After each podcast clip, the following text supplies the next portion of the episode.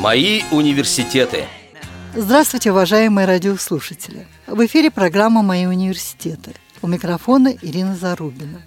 Сегодня мы начинаем цикл передач, в которых преподаватели учебного центра культурно-спортивного революционного комплекса Всероссийского общества слепых будут делиться с вами своими профессиональными секретами в области организации и проведения курсов по невизуальной доступности сенсорных устройств. А в гостях у меня сегодня начальник отдела по разработке и внедрению адаптивных технологий культурно-спортивного революционного комплекса Всероссийского общества слепых Александр Владимирович Пивень. Добрый день. И методист этого отдела Светлана Владимировна Цветкова. Здравствуйте.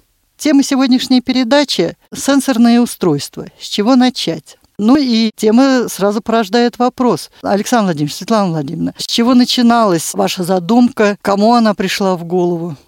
Мы вчера вот посмотрели, какие у нас Осмонды лежат в версии, и обратили внимание, что, оказывается, вот первая версия Осмонд 2011 года. То есть это было, оказывается, уже очень давно. Назад. Вот с тех пор все и, и начиналось.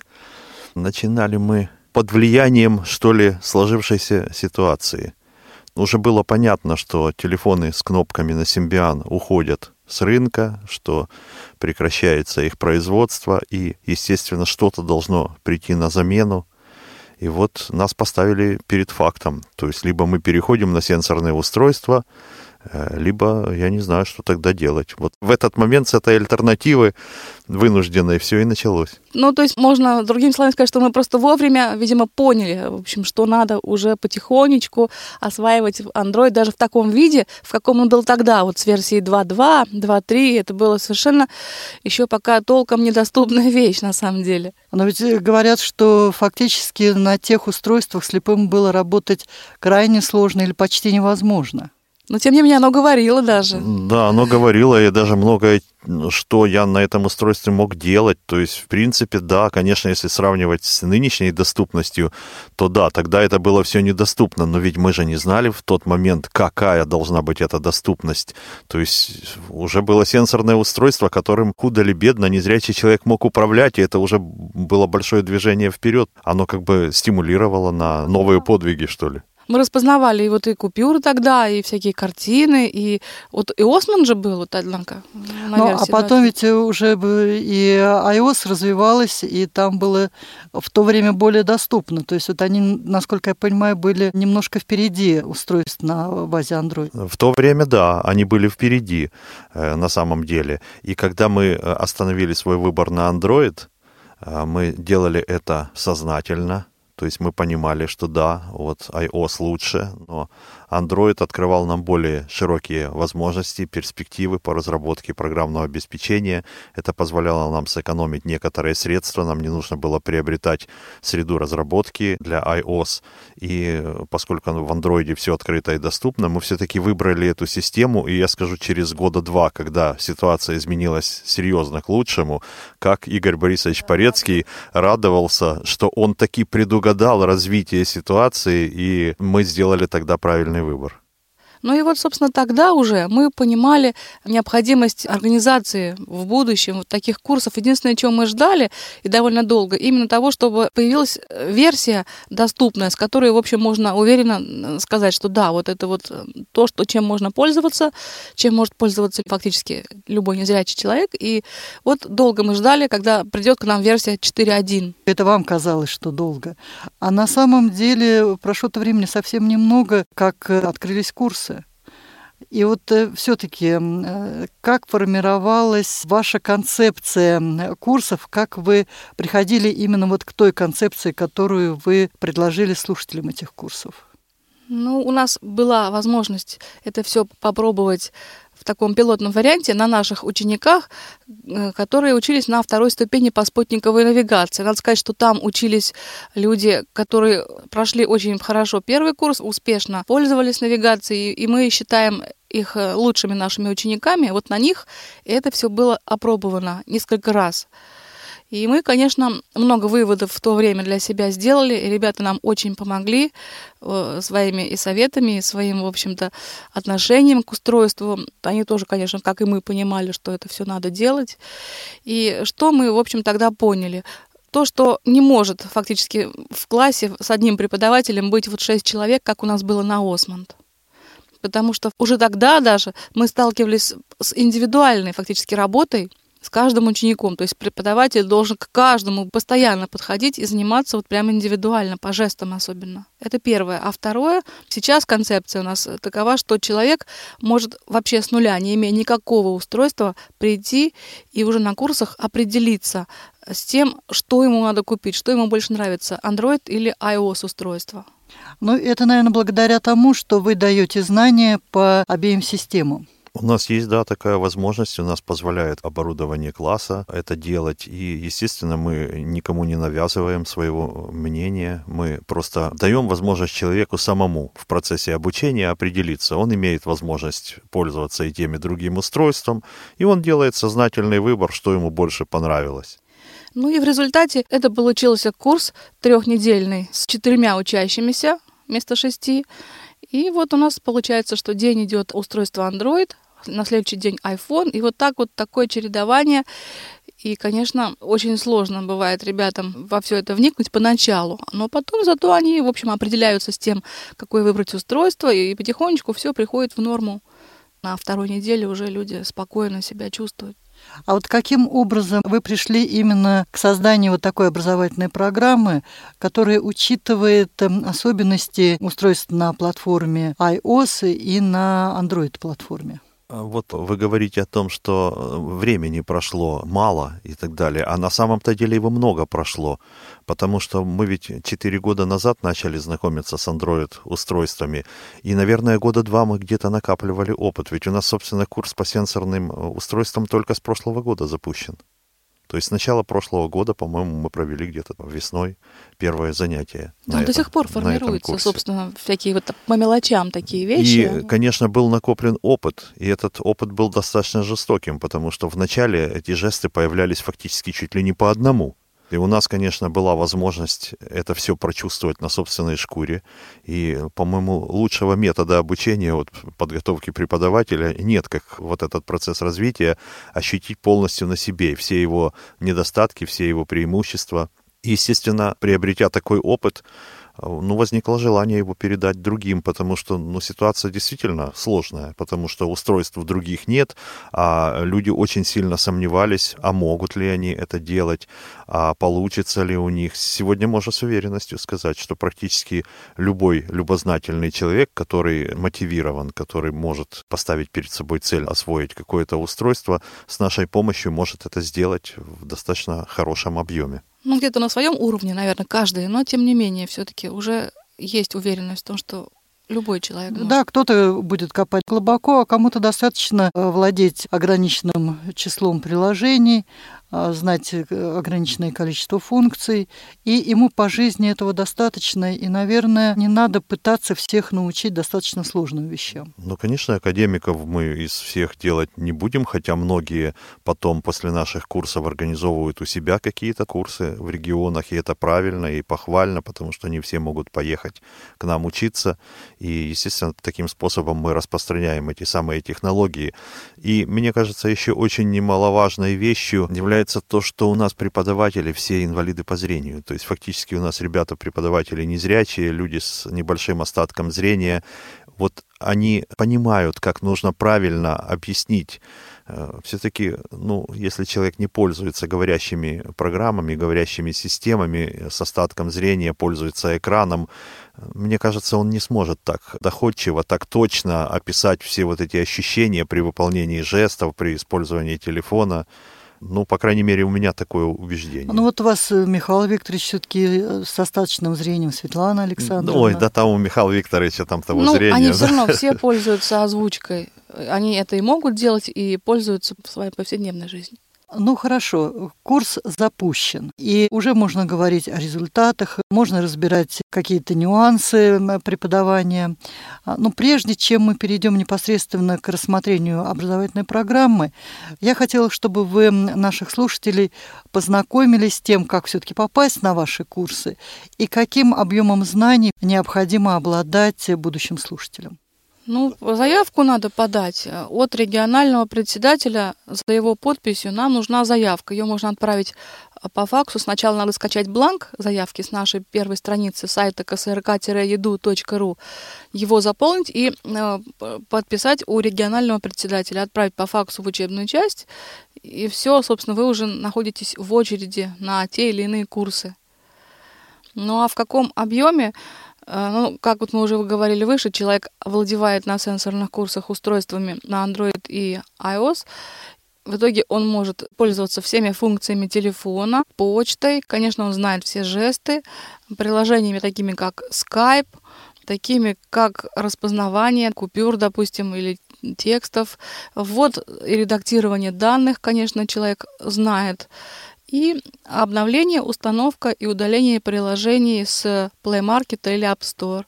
Ну, собственно, в основном все вот функции такие мы успеваем за три недели. Все необходимое для того, чтобы человек мог в полной мере использовать это устройство. Понятное дело, что на базе полученных знаний э, человек потом может э, себя совершенствовать самостоятельно дома. То есть он может устанавливать и изучать какие-то приложения, которых мы здесь не касались, но, по крайней мере, он будет уже подготовлен к э, тем ситуациям, которые могут возникнуть при освоении новых приложений. А подготовка изначально э, не может быть, вернее, может быть ее или ее быть не может, или не должно, скорее всего. То есть ситуация такая, что человек приходит просто к нам с одним желанием освоить устройство. Но мы никого не тестируем, как у нас на навигации были высокие требования. Мы не требуем знания компьютера. Вот человек пришел и все, достаточно того, что он мотивирован на изучение сенсорных устройств. Единственный совет, который я хотел бы э, дать людям, которые будут приходить к нам на курсы, это все-таки, э, поскольку нужно работать с текстами, смс-сообщения, электронная почта, то, конечно, желательно бы быть э, ознакомленным с расположением символов на клавиатуре. То есть сенсорная клавиатура, она ничем по расположению символов не отличается от клавиатуры компьютерной, ну, за исключением там нескольких кнопок, да, вот, и поэтому, конечно, если человек собирается к нам на курсы, хорошо бы он э, попросил кого-то на компьютере там включить JOS э, в режим обучения и там, значит, понажимать на кнопочки, чтобы привыкнуть хотя бы ориентироваться, где какая кнопочка, чтобы не искать буковку Я, допустим, там с правой стороны, а буковку П с левой. А вот необходимо знать, что такое электронная почта, скайп, э, ну и так далее. У нас есть такие люди, которые это не знают. Вот не знают, что такое ссылка, например, и приходится это объяснять. Конечно, хорошо бы, чтобы люди хотя бы имели подготовку терминологически, но не всегда так бывает. Вы не проводите тестирование, и поэтому вы не представляете, кто к вам приезжает, насколько он компьютерно продвинут. И может получиться так, что, допустим, три слушателя будут не знать даже, что такое ссылка а четвертый приедет достаточно продвинут, и у него в планах преподавать у себя в регионе курс «Невизуальная доступность».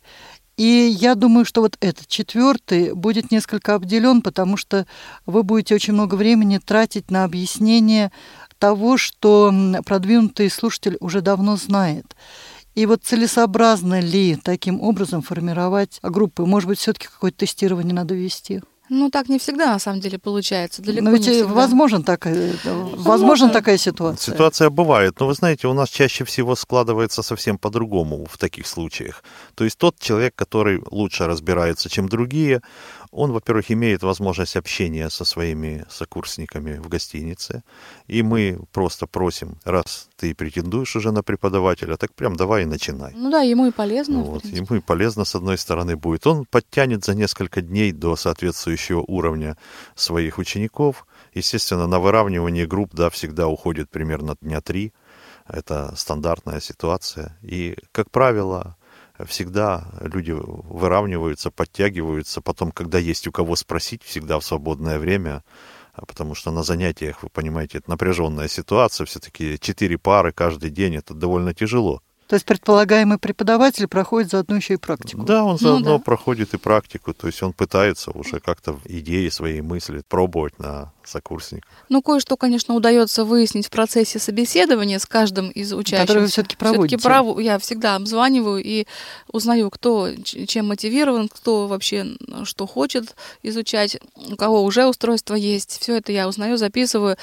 Ну, конечно, и пытаемся мы вот по этим вот сведениям определить все-таки уровень каждого пользователя и сделать так, чтобы был одинаковый уровень. Но если этого не получается, то ничего страшного.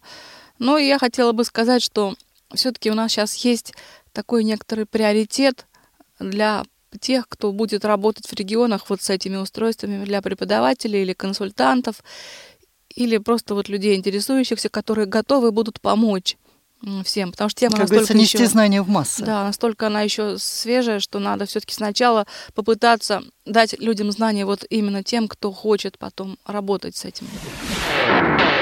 Радио ВОЗ. Для тех, кто умеет слушать. Слушать.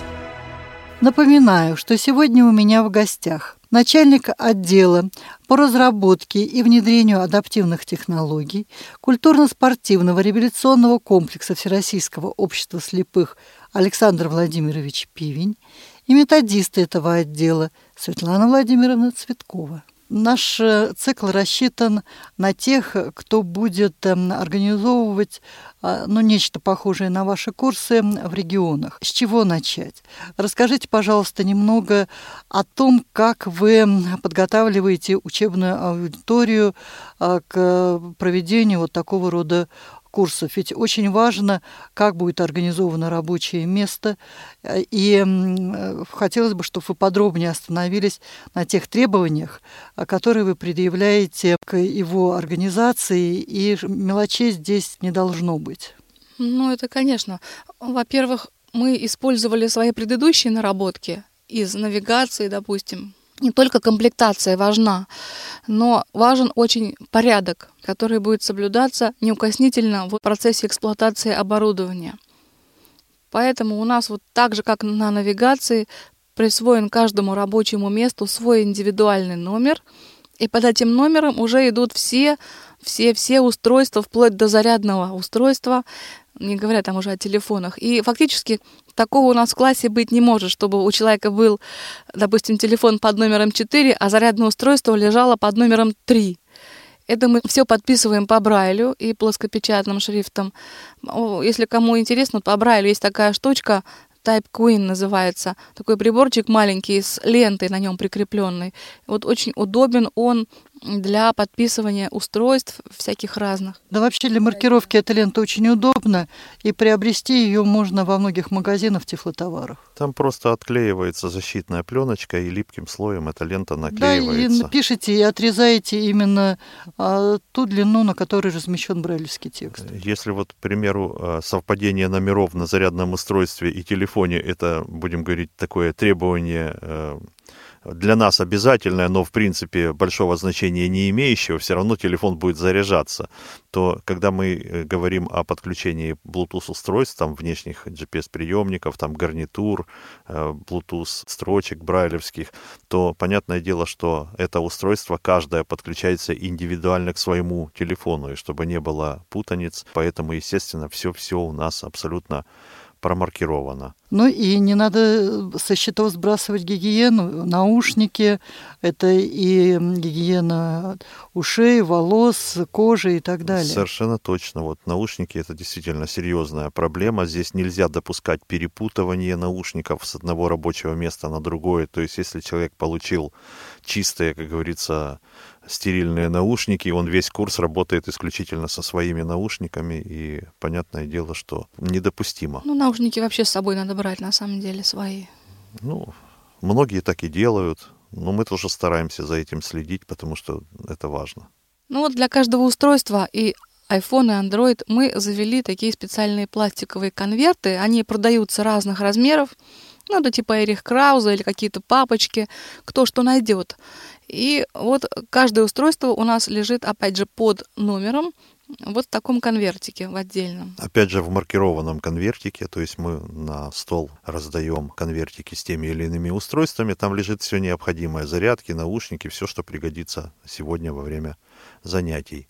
Значит, у нас еще и ведется журнал выдачи оборудования. Человек, который приезжает на курсы, он расписывается за свое оборудование и потом в конце сдает его в руки преподавателю, который перепроверит исправность всех устройств, которые ему выдавали. Все-таки это как-то дисциплинирует, это а, ответственность какая-то у человека, то есть ему вот выдали устройство, он должен его беречь, потому что желающих учиться у нас много, и мы не имеем возможности каждый раз э, заменять сломанные устройства, поэтому мы предпринимаем меры предосторожности. На самом деле эти меры очень помогают, потому что вот судя по нашей практике, устройства у нас очень долго живут, как вот и Симбиан, и сейчас, в общем, все, слава богу, в таком хорошем сохранном виде.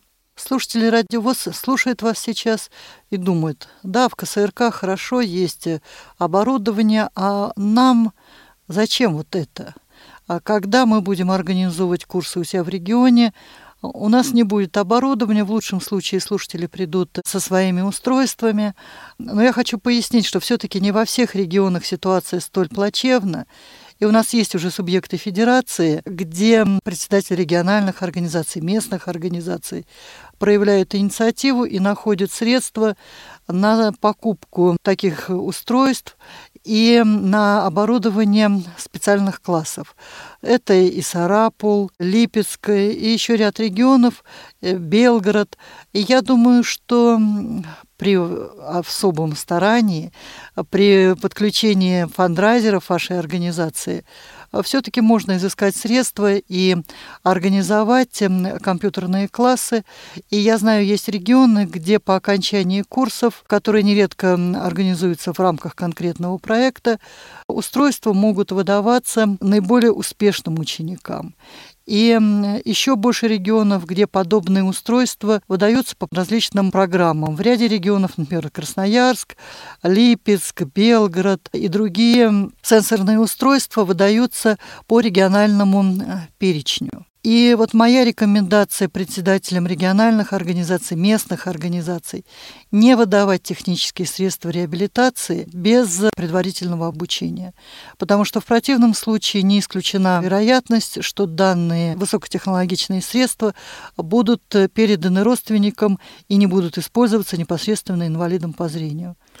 Это вообще моя мечта, если честно, вот, чтобы прежде чем человеку выдали средства технической реабилитации, чтобы он, соответственно, на курсах подтвердил свою способность это устройство использовать. Все-таки государство выделяет на это немалые средства, и они должны быть использованы по назначению. Нельзя передавать эти устройства внукам, там, детям и так далее. А, тем более, что эти устройства действительно реально повышают качество жизни инвалида. А мы немножко отвлеклись от темы комплектации оборудования, если можно.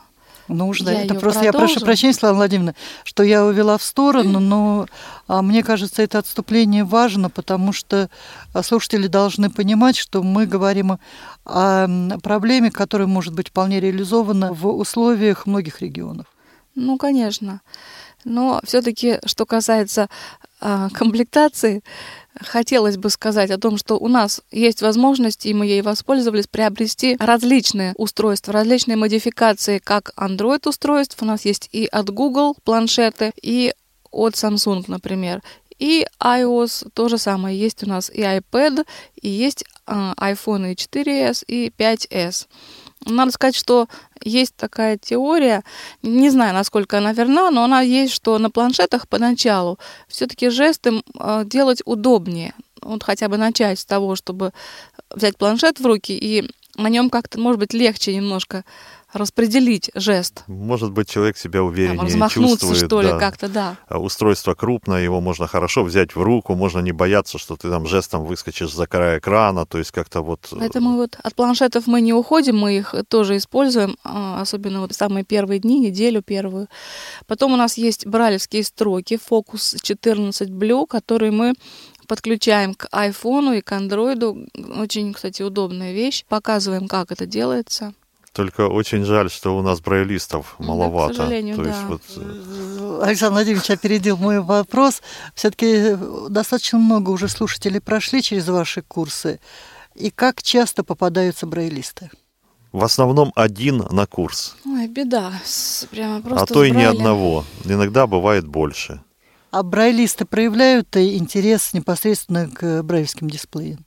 Ну, оно, конечно, оно же работает. Оно же все, даже и быстрее можно работать с дисплеем. И даже можно без токбэка работать, без озвучки. Да, и бывают ситуации, когда у человека, допустим, не очень хорошее устройство там китайского производителя, какое-то недорогое, у них там у этих недорогих устройств бывают проблемы, то синтезатор вылетает, то еще что-нибудь.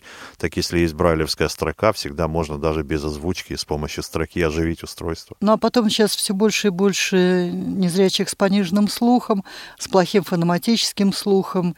И дисплей помогает разобрать там Б, П, Д, Т и так далее. Особенно это важно, когда мы читаем электронный адрес, ссылки и так далее. Да, при плохом знании английского языка это вообще находка брайлевская строка, по крайней мере, точно знаешь, как это слово пишется, потому что синтезатор может его озвучивать очень специфически. Вообще с Брайлем ситуация, конечно, очень странная. Существует довольно большое количество людей, которые вот не читали ничего, то есть ни глазами, ни руками, вот как-то так. Это вот для меня очень такая непонятная вещь. Как можно вот ничего не читать? То есть, ну, аудиовариант я не воспринимаю за чтение. Чтение — это когда ты вот или по Брайлю, или глазами смотришь. Ты тогда приобретаешь какие-то азы грамотности. А вот мы затронули эту проблему еще и потому, что во время обучения человек должен конспектировать то, что преподаватель ему рассказывает. А я возьму и на диктофон вас запишу. Ну, конечно, да. Вот э, каждый день 4 пары, 3 недели, 8 часов в день, да, вот посчитайте, 20 дней по 8 часов. Это сколько получается? Слушать, Вот. все. И потом, кто это будет слушать? А я знаю незрячих, которые потом слушают и делают аудиоконспект. Ну, вы знаете, не всегда это получится. Есть издержки. Дело в том, что когда преподаватель что-то говорит, он э, просит учеников выполнить эти действия. И звук телефона, он не попадает в диктофон, потому что люди работают в наушниках, чтобы друг другу не мешать. И эти конспекты, они не могут быть полноценными. Чтобы их обработать, нужно потратить массу времени, опять же таки, взять телефон и все это дело освежить в памяти. Это еще та работенка. Поэтому самый лучший способ — это все-таки записывать. Мы же все с вами это прекрасно понимаем. То есть, когда мы учились, у нас вообще никто не спрашивал там, успели мы записать, не успели мы записать. Профессор читал лекцию, и мы должны были успевать как могли. И краткописью, и там своими словами, и сокращать, там, и намеками какими-то писать. Ну, в общем, это целое искусство ведения конспекта. Ну, на самом деле, преподавателям приходится приноравливаться к этой ситуации, когда человек не может писать. Уже вот она есть, и она складывается. Поэтому мы просто выделяем время, во-первых, специально на запись. Специально прям говорим, сейчас будет запись. И диктуем им то, что нужно записывать, чтобы человек зря диктофон вот это просто не включал.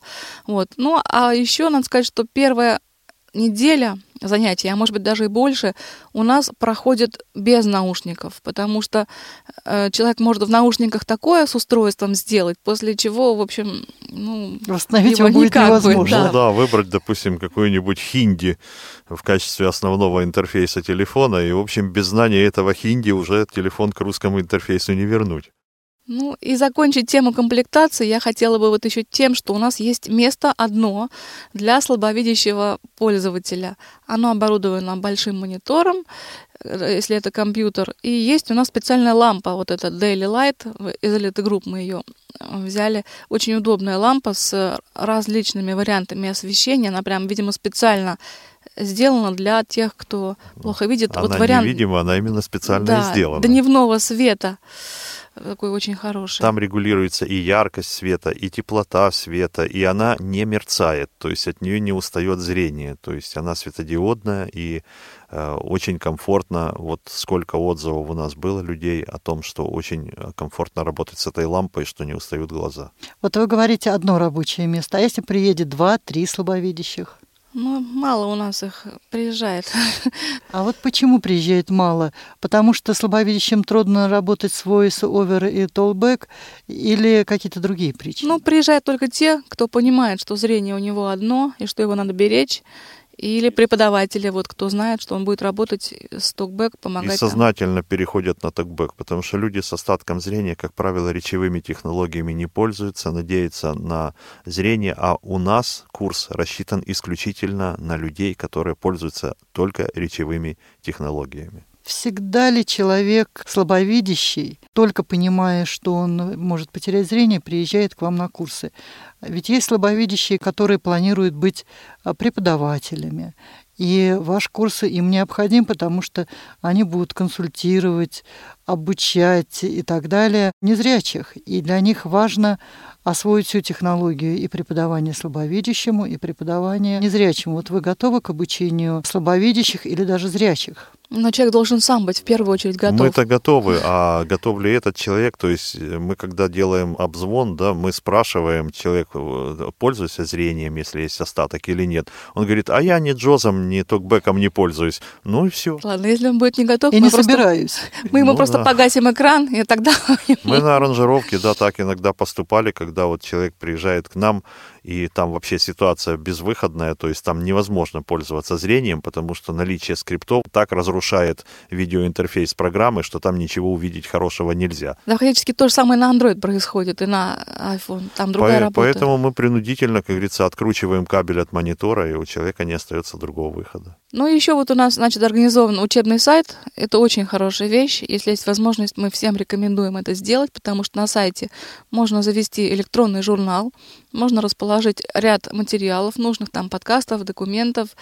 У нас у каждого учащегося есть свой личный кабинет, где он видит свои оценки за каждый день и комментарии преподавателя. Причем эта информация доступна исключительно только вот конкретному человеку. То есть он входит со своим логином и паролем и видит свой дневник каждый день, что ему пишет преподаватель, какие дает рекомендации, какие ставит отметки, подсчитывается средний балл, который потом вносится в сертификат, который э, мы выдаем по окончании обучения после того, как человек сдает экзамен. И, естественно, экзамен у нас в конце обучения. Это опять-таки позволяет не только определить уровень знания самих учеников, а мне позволяет, например, оценить качество работы преподавателя. Потом очень важна э, подготовка документов для учебного процесса в электронном виде или шрифтом Брайля. Если в электронном виде, то это подкасты, необходимые, например, вот по инициализации устройства. У нас есть подкаст, который можно послушать. Ведь не каждый раз будешь устройство сбрасывать и потом показывать, как оно озвучивается, как его разговорить. Ну, туда входят экзаменационные билеты. Учащийся должен уже иметь возможность с ними познакомиться. Э, Всякие разные пособия, например, по горячим клавишам к бралевской э, строке «Фокус 40». Ну и мало ли что еще. Всякие статьи. Фокус 14. А, фокус Да. 14. С тефлаком по статьи. Очень хорошие там материалы есть, которыми мы пользуемся.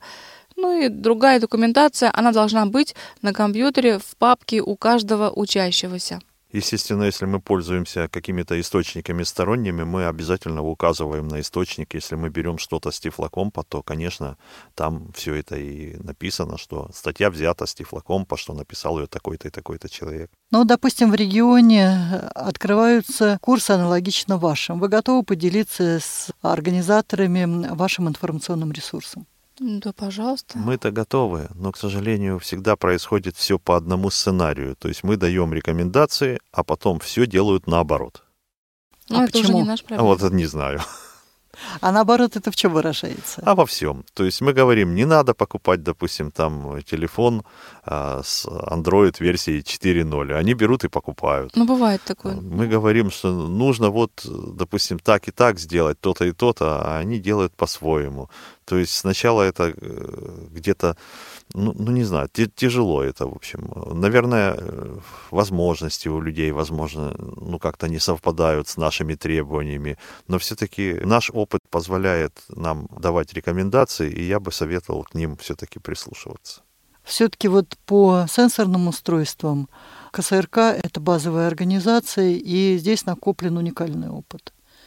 Во всяком случае, во Всероссийском обществе слепых на таком уровне нигде больше, на таком уровне не ведутся подобные курсы.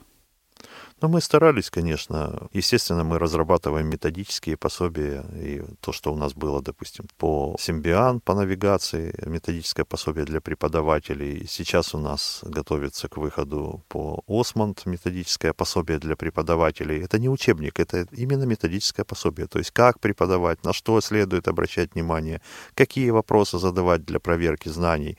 Вот всякие такие вещи, которые именно преподавателю, который уже э, в теме, который изучил э, приложение, который изучил устройство, но у него еще нет практического опыта. В конце нашей сегодняшней встречи я хотела, чтобы вы немного поговорили уже о более таких конкретных вещах.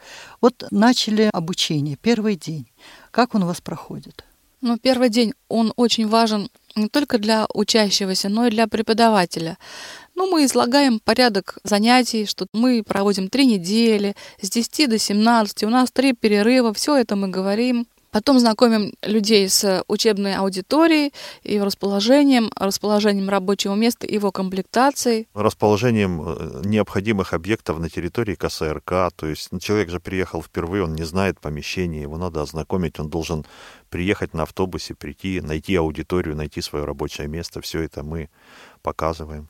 Ну а преподавателю этот первый день, он очень важен, потому что преподаватель должен познакомиться с каждым учеником, определить его технический уровень подготовки, определить цель обучения, вот зачем он приехал, какая у него мотивация, определить степень взаимодействия учащихся, ну, кого с кем посадить, кто кому будет помогать, и будет ли вообще, вот как-то наладить контакт между учениками, потому что в течение трех недель они должны будут как-то взаимодействовать, и это очень важно то, как именно будет проходить процесс обучения вот внутри аудитории, какая будет обстановка. Важно даже, кто у тебя будет сосед. Я помню, когда у вас училась, а для меня был просто идеальный сосед Николай Павлович Парахин.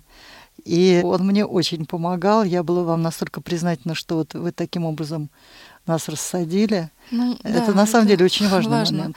Ну и потом, значит, проходит у нас регистрация на нашем сайте или восстановление паролей, знакомство с сайтом, ну, рассказ о том, как, для чего это все нужно, и, ну, в первый день мы немножко успеваем, конечно, пройти история доступности. История вот доступности, знакомство с оборудованием, то есть мы показываем, что, как, как подключается, чтобы человек мог сам зарядить свои девайсы, чтобы он следил за тем, чтобы постоянно были заряжены аккумуляторы во всех девайсах. То есть для вот такое техническое обучение проходит в основном в первый день. Если остается время, то уже и приступаем непосредственно к самому изучения. Да, и в первый день, конечно, надо, чтобы преподаватель дал необходимые как бы установки учащимся.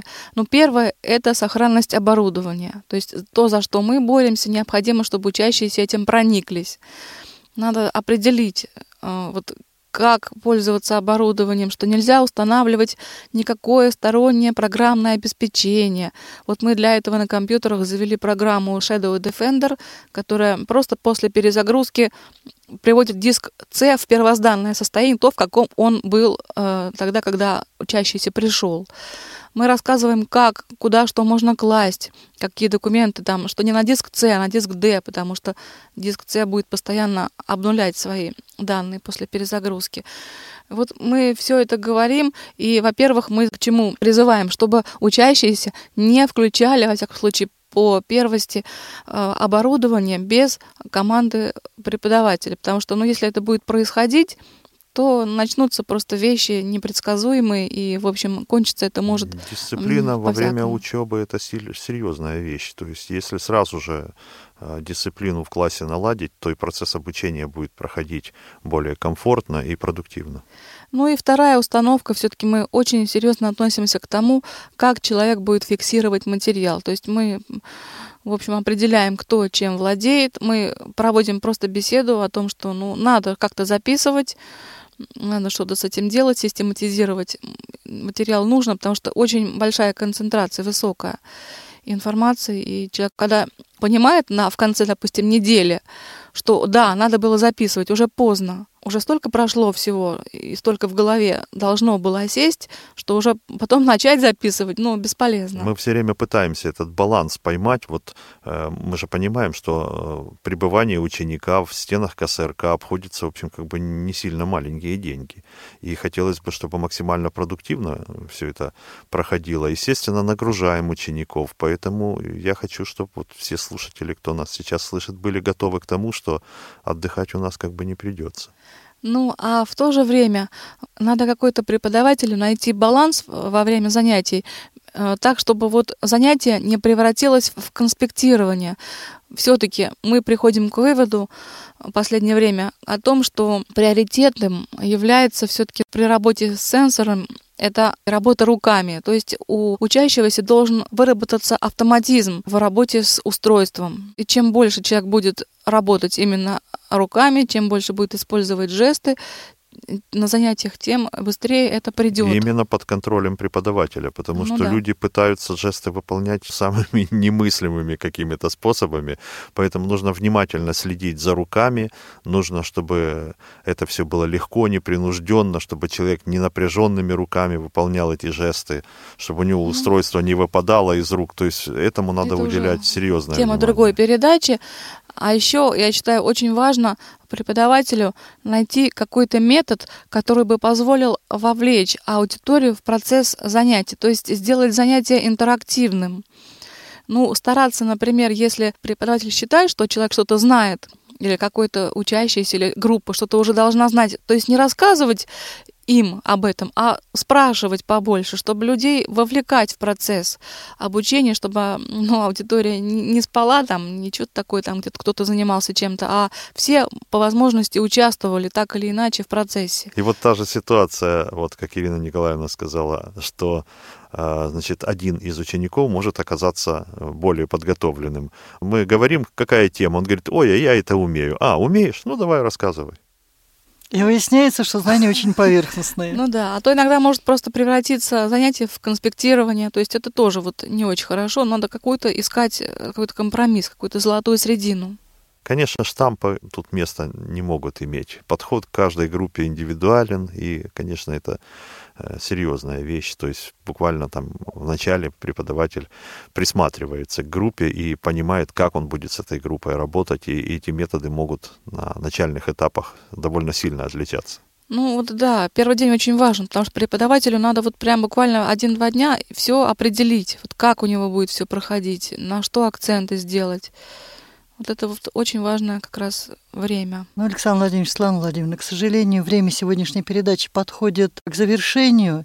Я хотела бы, чтобы вы все-таки немножечко рассказали о планах э, на будущие передачи. В следующем передаче будет стоять вопрос о том, как выбрать телефон, по каким критериям, а они уже есть, какой версии Android, допустим, как его инициализировать и какие особенности есть у устройств Android. Все-таки мы, наверное, сделаем в этих передачах акцент на Android-устройство. Ну, во всяком случае, сначала Android-устройство, а дальше посмотрим, какой интерес эти передачи вызовут у слушательской аудитории. Ну да, если будет обратная связь и будут какие-то вопросы, пожелания, мы будем э, ориентироваться.